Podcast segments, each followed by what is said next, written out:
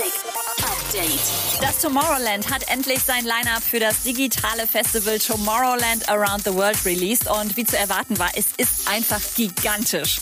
Armin von Buren ist am Start, Demi und Mike natürlich, David Guetta, Martin Garrix, Paul Kalkbrenner, Steve Aoki, Tiesto, um einfach mal ein paar Namen zu droppen.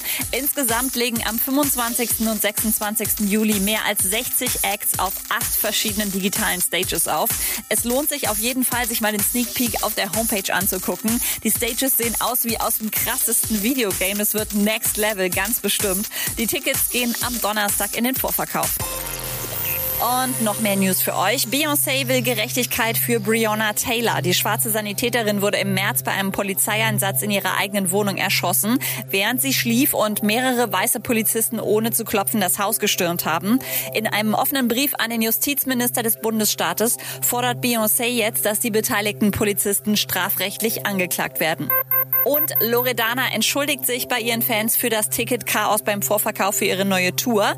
Ihre Tour 2020 musste ja wegen Corona abgesagt werden. Und eigentlich hieß es, dass alle, die ein Ticket haben, dieses zurückgeben und sich dann auch gleich ein neues für 2021 sichern können. Leider gibt es beim Tickethändler diverse Probleme und Verzögerungen. Loredana schreibt, es kotzt sie so an, aber sie kann halt leider nichts machen, außer euch um Geduld zu bitten.